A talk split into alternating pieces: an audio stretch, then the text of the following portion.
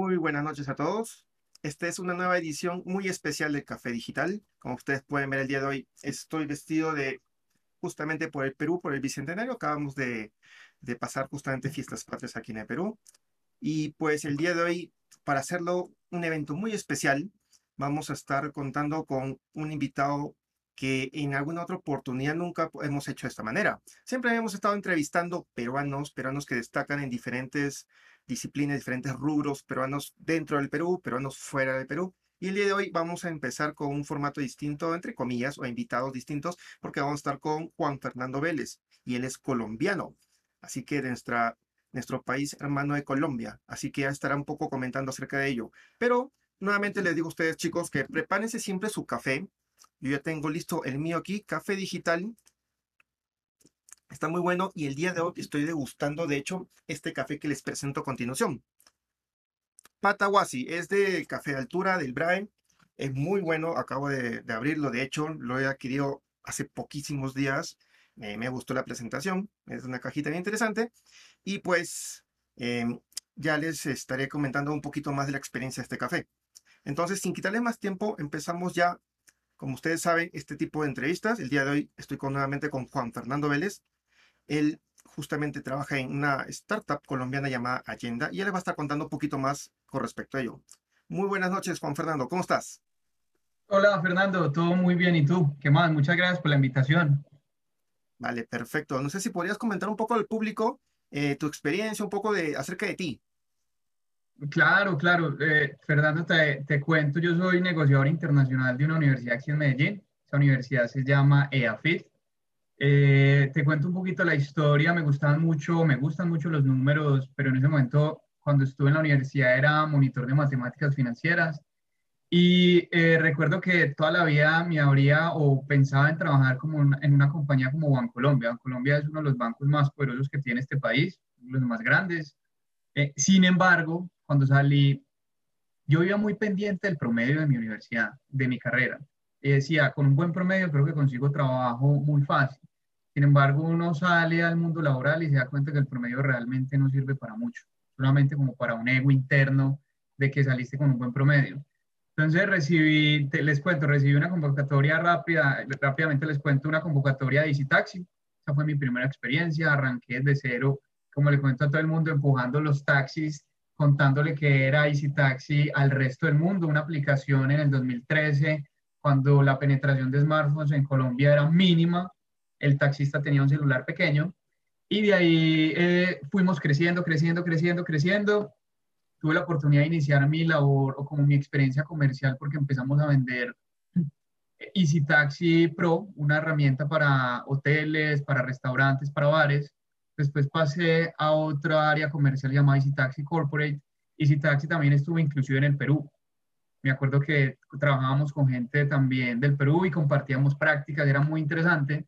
Después pasé eh, al tema de Rappi.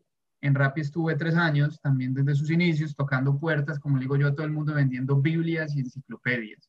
O velas, pues, o velones, que nadie prácticamente te quiere abrir la puerta y tú estás ahí dándole, dándole. Y después pasé a Allenda Teles, donde Allenda ahorita también está en el Perú, ya van casi 35, 40 hoteles en Perú, y me ha tocado vivir toda esa experiencia de la expansión. Pues así como me tocó en restaurantes, en Rappi tocar puertas, aquí me ha tocado tocar puertas de hoteles y hacer parte de toda la expansión y todo el crecimiento. Perfecto, Juan Fernando. Muchas gracias por presentarte un poco y comentar tu experiencia que Qué, qué, pero qué experiencia bien orientada, de, de hecho, a, a, startups, ¿no? O sea, estaba en, en Rappi, Taxi y ahora finalmente en Allenda. ¿Qué fue lo que te cautiva más de trabajar en una startup? Ve, básicamente, pues como te decía, yo siempre había querido estar en una empresa grande, en un corporativo gigante, eh, pero me acuerdo que en la universidad tuve un profesor que me decía, ¿usted qué quiere ser? cola de león o cabeza de ratón. Entonces siempre me llevé como eso a, a, mi vida y básicamente cuando me buscan Taxi y me cuentan a grandes rasgos que era una aplicación, en ese momento estaban empezando las aplicaciones a, a funcionar, eh, me llamó mucho la atención porque me tocaba arrancar desde cero absolutamente todo. Y hacía parte o era una parte importante en una organización pequeña. Entonces creo que eso es lo que más me ha llamado la atención de trabajar en compañías nuevas, en que puedo coger como un bebecito y criarlo y ver cómo va creciendo y ver mi trabajo reflejado con el resto del equipo eh, en el mercado. Pues en Rappi, en Easy Taxi nos tocó empujar taxis, eh, ayudar como que a evangelizar al taxista a prestar un buen servicio. En Rappi nos tocaba hacer domicilios. Eh, entonces, eso es lo que me ha parecido muy bonito, uno conocer el negocio desde abajo a poder saber después cómo poder liderar. Y es lo que me ha tocado también en Agenda, desde abajo tocar puertas, ya un equipo muy organizado de 35, 40 personas y se vienen 56 personas para este trimestre eh, y todo ha sido desde cero. Entonces creo que es lo que más me ha interesado, sobre todo también por la cultura de que te miden por resultados, eh, más que por el, el, mismo tiempo que estás sentado en un escritorio contando eh, cuánto tiempo estás trabajando. Entonces creo que pues igual hay muchas maneras de ver la vida, pero lo que más me ha gustado es que el resultado de mi trabajo se ve reflejado en el mercado, en el voz a voz, en la experiencia. Cuando hablaba mucho de Easy Taxi o cuando le cuento a la gente cuál ha sido mi experiencia, mucha gente llega y dice, ay, yo utilizaba Easy Taxi. Esto es bacano uno saber que esa persona conoció Easy Taxi en su momento y que fue parte de mi trabajo hacer que eso pasara. Exacto, sí, de hecho, eso es la del emprendedor, además has agarrado justamente algo como que es parte de, de la satisfacción de un emprendedor, en este caso en este caso tuyo, mm, si bien no, no ha sido tu emprendimiento, pero justamente has, has agarrado desde cero eh, empresas, o no tanto desde cero, sino desde, desde, sus inicios a empresas para que luego crezcan, ¿no? Y, qué tal ese ejemplo, ¿no? Easy Taxi, que hoy por hoy pues está en muchos países, Rappi, ni, ni hablar con Rappi, eso ahorita lo llaman como que uno de los unicornios colombianos que tiene mucho, pero mucho por delante y tiene un montón de cosas y es literalmente nuevo Uber, ¿no? Eh, a nivel de que siempre para innovando, para trayendo cosas y, para creciendo, ¿no? Y hoy por hoy estás en Allenda y de hecho eh, también Allenda tiene un montón de, potencial de, crecimiento. No sé si me puedes comentar un poquito cómo fue que llegaste a Allenda. Claro que sí, te cuento, Allenda, eh, llegué a Allenda por dos amigos uno con el que trabajé en Rappi, que estaba trabajando en Allenda. Eh, Aldemar, me acuerdo que una vez me lo encontré en un supermercado, me dijo que estaba trabajando en Allenda, una compañía nueva. En su momento, como que lo escuché, pero no lo hice muy relevante, porque yo estaba en otras cosas en Rappi.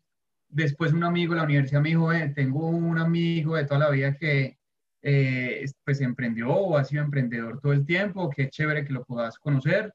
Y como que todo se fue dando. Una vez trabajando tarde en la casa, aquí en mi casa, dándole muy duro, pues porque rápido también tienes que tener un nivel como de alto rendimiento, como un atleta de alto rendimiento.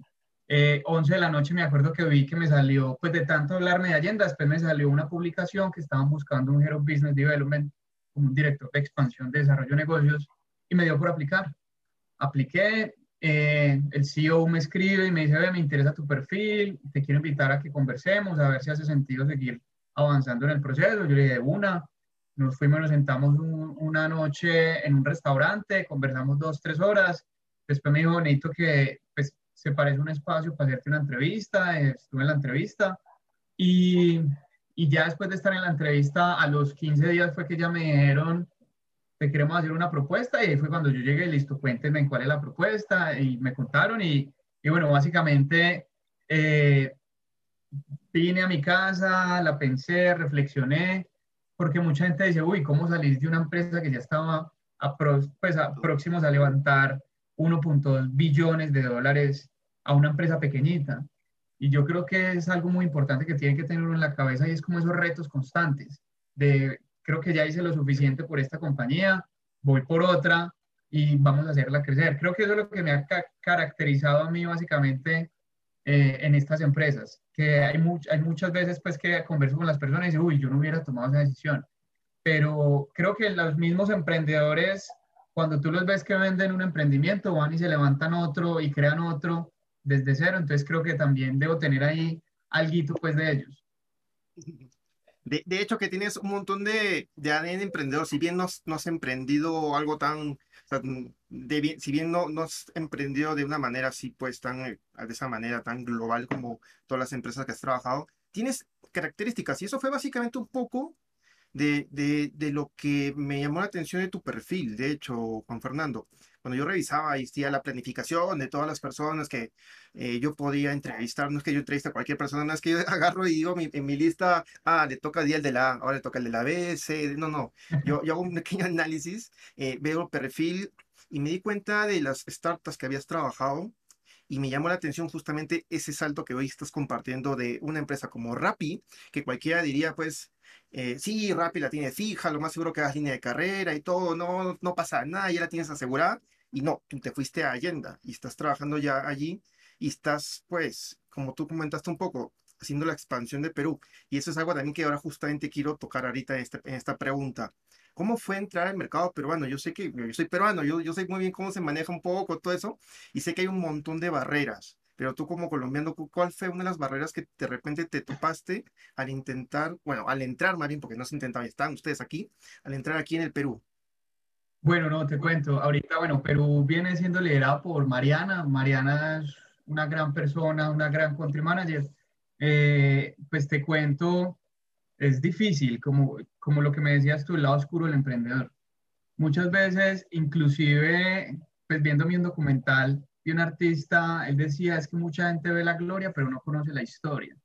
Y esa historia es muy gratificante el ver después cómo se ve reflejado en los números, aunque somos muy pequeños todavía, eh, ver que ya hay 35 a 40 hoteles pues, registrados en, en la plataforma Nayenda es muy gratificante porque el equipo ha hecho un buen trabajo pero fue difícil, fue difícil porque hay veces uno llega como con la mentalidad de que es grande en un país y por ende uno dice, soy grande en Colombia, quiero venir y mostrar lo grande que soy en Colombia. muchas veces la gente del otro país, aquí en este caso el peruano nos decía, sí, pero tú eres grande en Colombia, aquí tú no eres nadie en este momento. Entonces toca empezar a hacer un trabajo de generación de confianza, de contar lo que construimos en el otro país, que lo queremos replicar que somos países muy similares en cuanto a costumbres, que lo que se está viendo allá se puede reflejado acá y que hay un market fit, o sea, eh, hay un producto que está funcionando. Entonces, al principio se siente un poco de desconfianza en el mercado, sin embargo, yo creo que la persistencia y la cadencia de la ejecución. Eh, en un podcast que escucho muchas veces, pues nombran y dicen que uno no controla los resultados, pero sí el comportamiento. Y el comportamiento de uno como equipo comercial es la insistencia, la persistencia de hacer la llamada, de buscar una reunión, de no perder un solo segundo para poder buscar el espacio donde le podamos contar a esa persona que estamos construyendo. Uno de los grandes retos en Perú es llegar al que toma las decisiones, que creo que pasa también en los mismos restaurantes y nos pasa en los hoteles. Muchas veces los hoteles pues son administrados por personas que no son los dueños y no tienen no tienen como que autorizado dar la información, porque le debe llegar tanta información al dueño que el recepcionista tiene dos papeles, atender básicamente el check-in y el check-out y ser un stopper o un portero. ¿Para qué? Para que no le llegue tanto spam al dueño. Entonces, por eso cuando uno llega y dice, regálame el contacto del dueño, no, no estoy autorizado. Entonces ahí viene la parte divertida de uno como comercial. ¿Qué le digo a esta persona para que esta persona sepa que le va a llevar un mensaje muy claro al dueño y va a quedar bien con el dueño.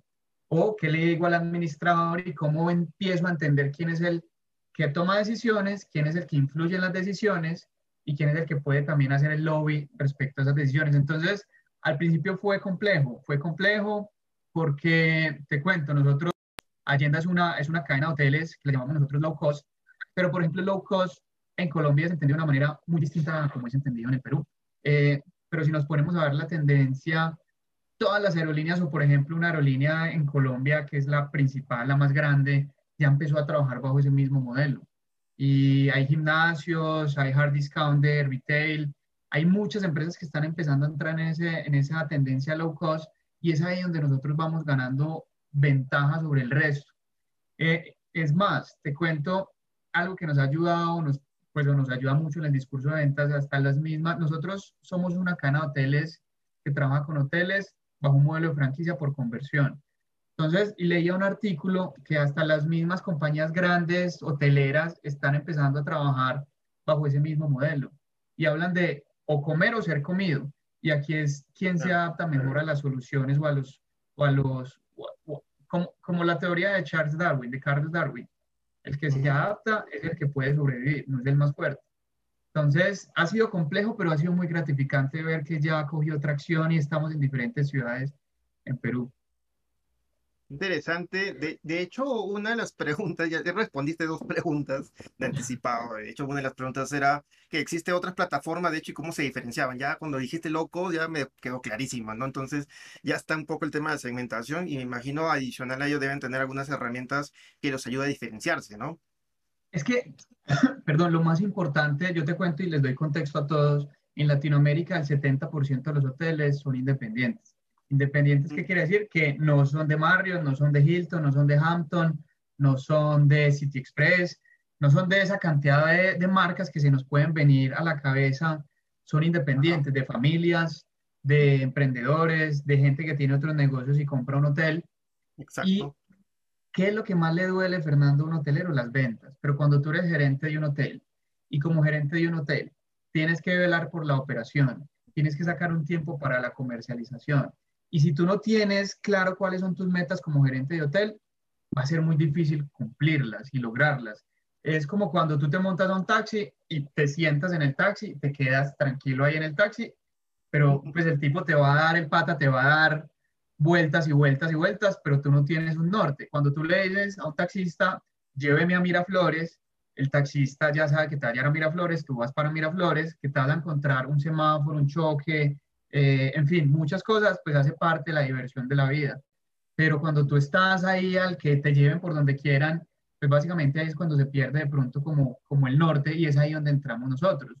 Entonces, ¿qué pasa? Nosotros queremos ofrecerle a un huésped la mejor solución o el mejor beneficio referente al costo, donde busquemos una continuidad y un volumen y donde a través de Agenda los hoteles pueden generar diferentes ahorros en gastos comerciales. Entonces mucha gente nos dice hasta en Colombia, ¿ustedes por qué venden tan económico, diferente a barato?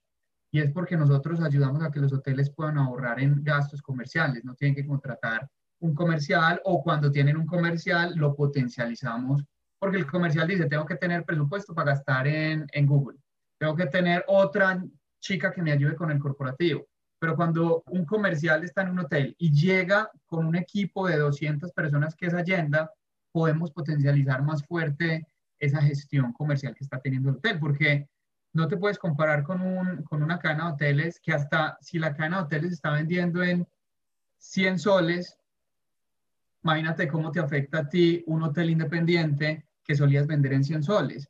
Entonces, si tú vendes a 100 soles, pero la cadena te vende en 100 soles, uno orgánicamente o, naturalmente se va a ir para la cadena porque es reconocida, porque tiene mejores beneficios, más servicios. Entonces, eh, e, ese low cost básicamente es de pronto mal entendido. Algunas veces ya ha sido un gran reto en el Perú porque lo, lo entienden como de mala calidad, pero uno puede prestar muy buen servicio, puede generar muy buena experiencia a muy buenos precios, que es finalmente lo que un consumidor busca. Tú cuando vas a comprar ropa, creo que tú lo, tú lo primero que buscas es que están sale, que están descuento.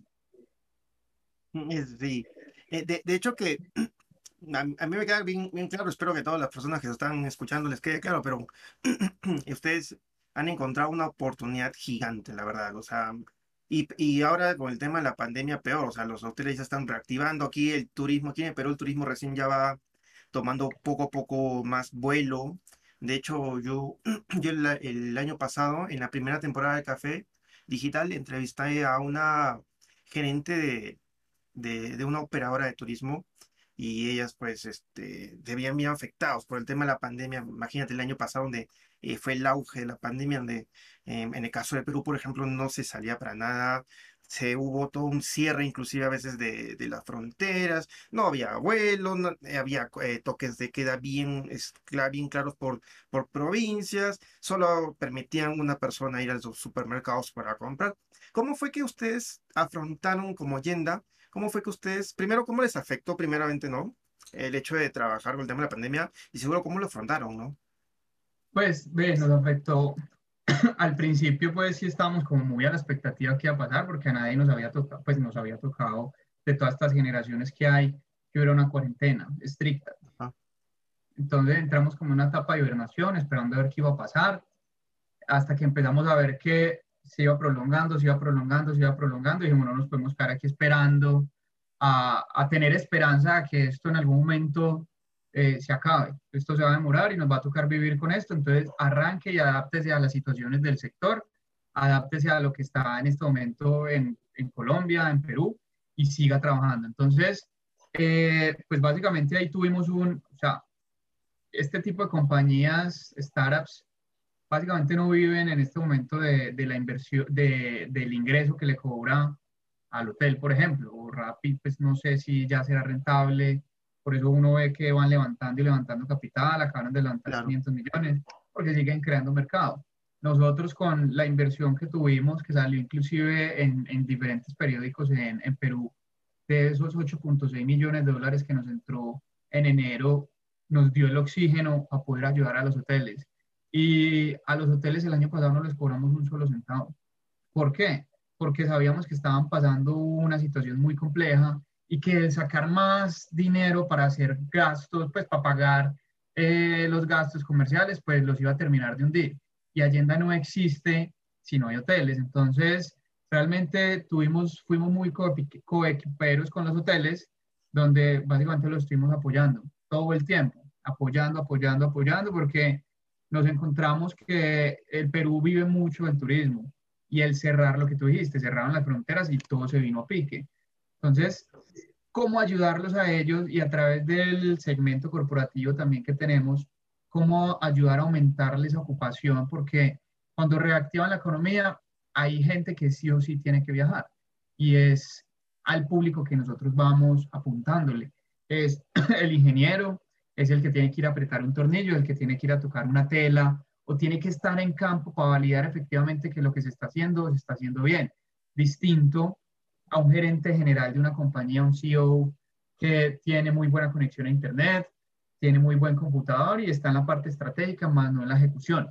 Entonces, eh, pues fue, fue gran ayuda lo que nosotros le dimos a los hoteles o, apoyamos a los hoteles tanto en Colombia como en Perú. México se vino a abrir en febrero, febrero, marzo, perdóname, se vino, se hizo un mapeo en febrero, marzo y lo vinimos a abrir prácticamente en mayo. Ya. Qué, bueno, qué bueno que es, eso es lo bueno de las startups, la verdad. Ese es uno de los, yo siempre le llamo los plus, la verdad que es uno de los, de hecho, tú debes saberlo porque estás ahí muy, muy al, al tanto con startups de, de Allenda, pero, o sea, toman decisiones rápidas y las decisiones son veloces y pueden hacer esto como justamente tú dices, que, bueno, hay detrás un soporte financiero por un tema de inversiones que te ayuda a, no, no vender, porque o sea, a menos que busques una inversión para vender, ¿no? Pero usualmente la inversión son para expansión, para mejoras, para eso, o inclusive hasta para crecer eh, el equipo, ¿no? Hay un montón de, tipos de inversión que justamente los emprendedores buscan. Y qué bueno que justamente con el tema de Allenda haya pasado eso y, just, y hay algo que yo, bueno, yo parte de eso, yo soy profesor, de hecho, y hay algo que yo siempre digo a mis alumnos, que lo voy a repetir en esta oportunidad, es, si tienen un negocio, ¿no? Y tienes un cliente o potencial cliente a la mano y este cliente tiene problemas, apóyalo, porque cuando se recupere, tú vas a ser primero, su primera opción, ¿no? Te y a ti te va a beneficiar que, el cliente se recupere, porque cuando se recupere, tú también vas a crecer. Y yo siempre digo, ustedes no busquen crecer con más clientes, busquen crecer con su cliente para que cuando le vaya bien a él, le vaya bien a usted, ¿no? Y eso es algo un poco lo que ustedes me imagino están aplicando, ¿no? Y eso es muy bueno, los felicito. De hecho, conozco muy poco de hecho de Allenda, voy a tener que bajarme. Eh, creo que tienen aplicación o tienen portal. Sí, tenemos, tenemos una aplicación que inclusive te dan, aquí en Colombia te dan 10 mil pesos, en Perú deben ser 10 soles para que hagas tu primera reserva. Eh, y es una aplicación que, o es una compañía que cada vez que tú te quedas en un hotel Allenda, te devolvemos cierta cantidad del dinero que pagaste. Entonces, es algo que un hotel independiente por sí solo no puede hacer, porque no hay una red de hoteles donde si yo viajo a Piura y de Piura voy, a, Lima, yo voy a poder hacer uso de ese, de, ese, de ese plan de fidelización. Pero si yo solamente tengo uno, va a ser difícil poder generar ese plan de fidelización porque no hay una red. Entonces, cuando un hotel entra a la cadena, entra a ser parte de esa red. Y es algo tan sencillo, Fernando, cuando yo hablo con los hoteles y les digo, cuando tú vas a, un, una, no sé, al a Metro, supermercado Metro, tú no le dices cuánto vale este café tú me lo dejas más barato. No, hay un precio definido y tú no entras a negociar con el con metro ni con la cajera, porque hace parte de una cadena de retail, de supermercados, donde hay todo ya muy definido. Diferente pasa en los hoteles independientes. En los hoteles independientes el cliente llega a negociar el precio.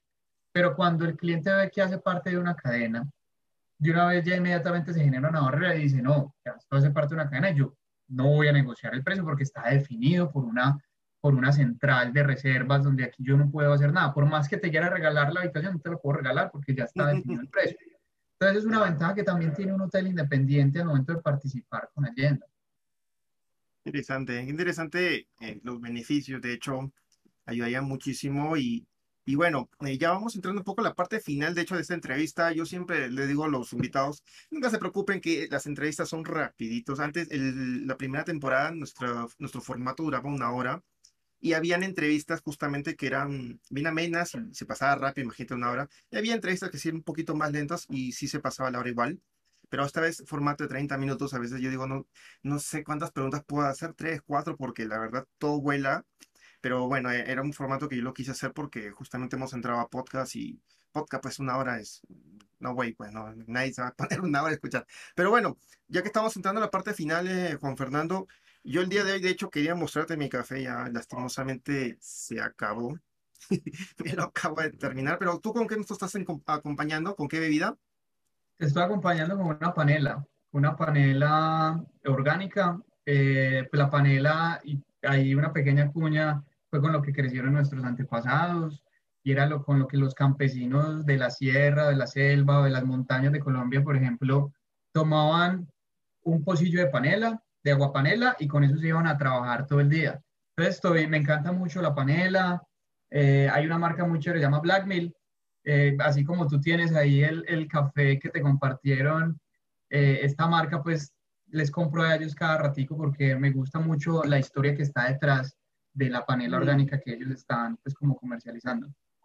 Claro, sí, siempre, siempre es bueno, bueno, en mi caso, ¿no?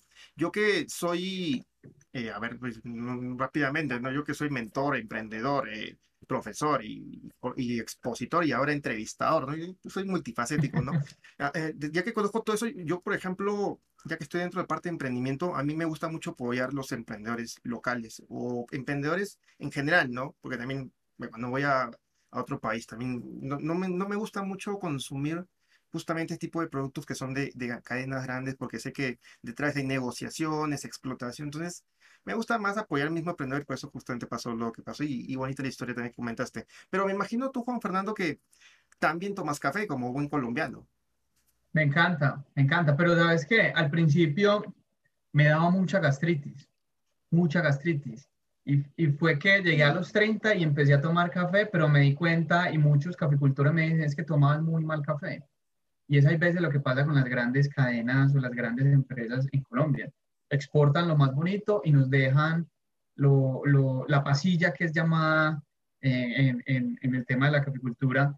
Eh, entonces, pero cuando ya empiezas tú a comprar un buen café como el que tienes ahí, tú te das cuenta que es, es algo que no te cae mal. Y, y, ya se volvió el pasatiempo mío en el trabajo. Siempre tengo que tener una tacita de café, un pocillo de café y, y estar ahí. Esta vez quise cambiar, pues, porque ya hasta ahora tomo un café y me acuesto a las 4 de la mañana. Exacto. Y, y, por ejemplo, ¿cuál, solamente para aquí, yo, de repente no, no, llega, no llega acá el café colombiano, casi creo que solamente llega Juan Valdés, ¿no? Pero, eh, ¿cuál es tu marca favorita? Si estuvieras ahorita, la, pues imaginemos que no, no, no, no de noche, imaginemos que sea de día, ¿qué, qué, marca utilizarías para tomarte un café, un buen café? Ve, eh, yo tomo, realmente tomo una, una marca de café de la Federación Nacional de Cafeteros que se llama Buen Día. Es un café leofilizado, creo que se llama. Es como la, marca, pues la, como la joya, la corona pues de, de, la Federación Nacional de Cafeteros, muy similar al de Juan Valdés. Eh, pero también inclusive empecé a hacer la nueva, pues con una prensa francesa también empecé a, a, a, tomar buen café. Estuve hace poco en una finca cafetera en Manizales y me explicaron mucho detrás de, del café que hay, o sea, detrás de lo que uno se toma, cuál es el papel del recolector de café, eh, el beneficiario que se llama, cómo se pesa, cuánto se paga, la exportación, y ahí se da cuenta uno que muchas veces ha tomado mal café durante toda la vida. Sí. Sí, de hecho, de hecho acá también hay una cultura cafetalera muy, muy grande. De hecho, acá en, en una zona también que imagino que es como el eje cafetalero allá en Colombia, acá también hay una zona cafetalera em, donde inclusive, por ejemplo, me imagino allá en Colombia también deben tomar, bueno, no tú, pero la- hay varios que toman el café instantáneo, ¿no? Sé que se echa con un sobrecito y ya está, ¿no? Eso allá, por ejemplo, aquí en Perú, en esa zona, está vetado. O sea, tú dices, oye, quiero un café, que no voy a decir la marca, pero dices, quiero ese café, te dicen, lárgate, acá no tomamos ese tipo de café. Imagino que en Colombia debe ser algo bien parecido, que son más, todavía más, más, más del tema de café, ¿no? Claro, claro. Y es más, te cuento, estuve en un, en un pueblo llamado Neira, que es donde realmente está la finca cafetera, y en esos cafés de ese pueblo te cuentan la historia. Este café viene y se le siente unos aromas de, uno hay veces pues por la inexperticia no le siente los aromas, pero a, a chocolate, a frutas. Es bien bonita la experiencia de no poder tomarse un buen café y hablar con una persona, con un barista, pues creo que se llama, que entiende bien qué hay detrás del café. Es bien bonita la historia. Uno, cuando empieza a conocer eso, es que más lo empieza a disfrutar. Perfecto, sí. Bueno, eh, Juan Fernando, acabamos eh, ya llegar casi a la parte final de esta entrevista. No quería dejar de preguntarte tema de café a un colombiano porque siempre me quedo con esas ganas. Y, y bueno, he, he dedicado estos últimos minutos básicamente a ello. Eh, primero agradecerte por tu tiempo, tu disposición. Yo sé que Allenda, el tema de Allenda estar ahorita trabajando. Ustedes no tienen feriado, nosotros hemos tenido feriado. Pero bueno, igual hay que trabajar como todos, ¿no? Para seguir adelante y lograr nuestros sueños que siempre lo que yo digo, si uno quiere lograr sus metas, hay que darle como sea, ¿no? Entonces te voy a dejar estos últimos minutos para que puedas despedirte, puedas de repente compartir un poquito de los próximos pasos de Allende, aunque ya dijiste un poco de la expansión, pero de México, ¿no? Pero de repente alguna otra acción aquí en Perú, quién sabe. Eh, te dejo estos últimos minutos para que sea a tu total libertad. Listo, dale, no, muchas gracias, Fer. Pues les cuento ya para despedirme, pues agradecerte por la invitación, eh, contarles un poquito que las, el crecimiento en Perú va a estar muy interesante, muy divertido. Vamos a terminar más o menos de aquí a que se acabe el año con 100 hoteles, entonces se imaginarán la escalabilidad que tenemos que darle al equipo, Mm, a la ejecución y a, esa- a ese alto rendimiento pues, que nos exige la compañía. Eh, agradecerles, contarles también que nos encuentran en México, ya tenemos nuestro primer hotel. Eh, se vienen otros cuatro o cinco hoteles más y pues México es un país que nos dobla, nos triplica en población tanto a Perú como a Colombia, entonces inmenso, pues nos queda mucho por hacer allá. Y que tengan en cuenta Agenda pues para los viajes que tienen que hacer, que creo que se van a dar cuenta que es una, una herramienta, una aplicación y una cadena hotelera que les va a servir para esas vueltas, como decimos nosotros en Colombia, o esas diligencias que tienen que hacer de manera muy, muy, muy rápida. Eh, no voy a agradecerte algo que les quería dejar es en, dos en un minutico de la cultura de la lectura que tiene esta compañía. Eh, leyendo es que nos damos cuenta efectivamente cómo podemos trabajar y afrontar los diferentes obstáculos que se nos van presentando. Aquí en esta empresa uno se tiene que leer dos lib do cuatro libros en dos meses. Imagínense en el reto que tiene que, asu que asumir o afrontar cada uno de los integrantes de esta empresa donde los libros más o menos son 300 páginas, te tienes que leer 20 páginas por día.